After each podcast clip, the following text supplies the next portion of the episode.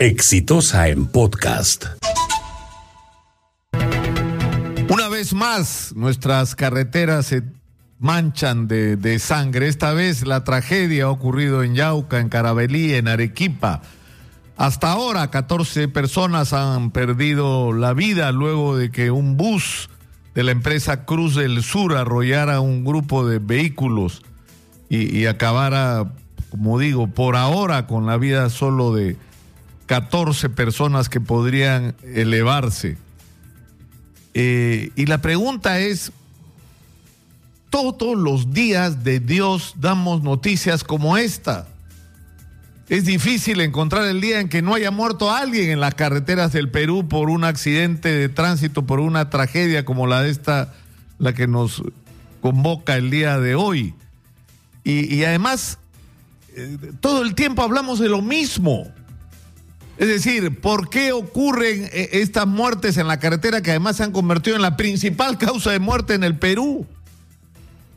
Que los choferes cometen errores al manejar, que en la mayor parte de los casos los accidentes ocurren por falla de conductores, pero ocurren por falla de conductores, ¿por qué? Por los sistemas de trabajo absolutamente perversos de estos trabajadores que trabajan mucho más horas conduciendo un vehículo que transporta personas y que por supuesto supone el tener la responsabilidad sobre la vida de estas personas, más allá del tiempo que cualquier ser humano podría tener una responsabilidad de esa naturaleza. Pero no solamente eso, sino que muchas veces están expuestos al error por el cansancio y por el agotamiento en vehículos que no necesariamente están en las condiciones que deberían estar. Y sorprende, es decir, no nos llamaría la atención que esto ocurriera en una de estas eh, compañías que solo Dios sabe cómo obtuvieron la licencia para transportar pasajeros. Estamos hablando de Cruz del Sur, que probablemente sea la empresa de transporte de pasajeros más importante y moderna del país, y se está hablando de la posibilidad de que el vehículo haya tenido una falla técnica. Y eso resulta increíble, o resultaría increíble si es cierto. Pero al estado de los vehículos se suma la calidad de nuestras carreteras. Es decir, no tenemos carreteras, es decir, nuestra Panamericana ni merece el nombre de autopista. Crucen ustedes las fronteras a otros países para que vean lo que es una autopista. O sea, autopista como la que deberíamos tener y de, y de, y de la calidad que, de, que, se supone que, que debe requerir una vía internacional como la Panamericana debería tener canales absolutamente aislados para la ida y para la vuelta, dos, tres carriles.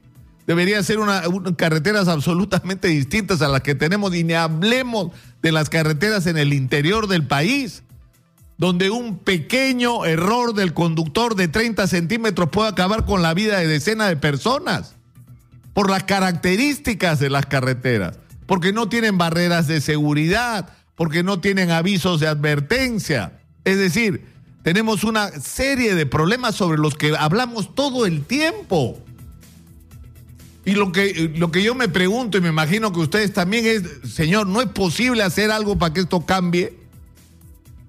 No es posible que alguien asuma la responsabilidad de que los conductores no conduzcan la cantidad de horas que, deban conducir o que deberían conducir, que los vehículos sean sometidos realmente pues a revisiones técnicas y no a pagar un billete por abajo de la mesa y poner un sticker. Es decir, no es posible que eso ocurra. No es posible que con la cantidad de dinero que hay en el Perú en este momento, parte del cual se devuelve porque no se ejecutó, se construyan carreteras como las que necesitamos. Es increíble que esto pase, es inaceptable que esto siga ocurriendo. O sea, no hay derecho a que familias enteras se enluten todos los días simplemente porque las autoridades no están haciendo su trabajo. Esto tiene que cambiar, como tienen que cambiar muchas cosas en el Perú. Yo creo que esto tiene que ver en gran medida con nuestra inacción como ciudadanos, porque no, nosotros dejamos que las cosas nos pasen. Lo de los peajes ya es una vergüenza. O sea, coimearon autoridades para hacer el contrato, para eh, eh, elevar las tarifas, coimearon, para crear casetas. Es decir, han hecho lo que les ha dado la gana con nosotros. Le han robado a los ciudadanos de Lima el 30, 40% de sus ingresos para hacerse ricos. y para enriquecer a algunos, no pasa nada. O sea, en el Perú ocurre que, que eh, en las tarifas eléctricas el ciudadano común y corriente paga el doble de la energía que los industriales y los grandes empresarios. Y terminamos subsidiando los, usuarios y los pobres la energía de los ricos y no pasa nada. Es decir, y empezamos a recorrer y en el caso del gas, estamos regalando el gas. Es una estafa el contrato del gas que además ya ha sido acreditado hasta en instancias internacionales, en arbitraje que hemos ganado, porque se ha descubierto que nos están pagando una determinada cantidad que no corresponde al precio al que ellos están vendiendo internacionalmente el gas que se llevan de camisea y no pasa nada. O sea, yo creo que las cosas tienen que cambiar y eso depende de algo muy simple, muy simple. ¿Quién tiene en las manos la capacidad de decisión? ¿Y quién tiene, no hablemos de pantalones, porque no es una cosa de hombre, hablemos de coraje? Es decir, necesitamos autoridades con el coraje para hacer lo que hay que hacer, porque en el camino van a pisar callos y van a afectar intereses. Pero por supuesto que eso va a ocurrir. Y si lo miran en el contexto, por eso es que ocurren situaciones como la de McDonald's, porque vienen empresas y, y como somos lo que somos, y nos pueden pasar por encima, hacen lo que les da la gana, violan las leyes, no cumplen los requisitos mínimos de seguridad. Todo eso tiene que cambiar porque es parte del mismo fenómeno.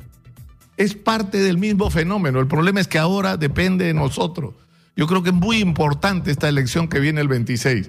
Y pese a todas las dificultades que hay, tenemos que hacer un esfuerzo por poner a gente en el Congreso que represente nuestros intereses y que pelee por estas cosas por las que, de las que estamos hablando todos los días hasta el cansancio en los medios de comunicación. He dicho. Este fue un podcast de Exitosa.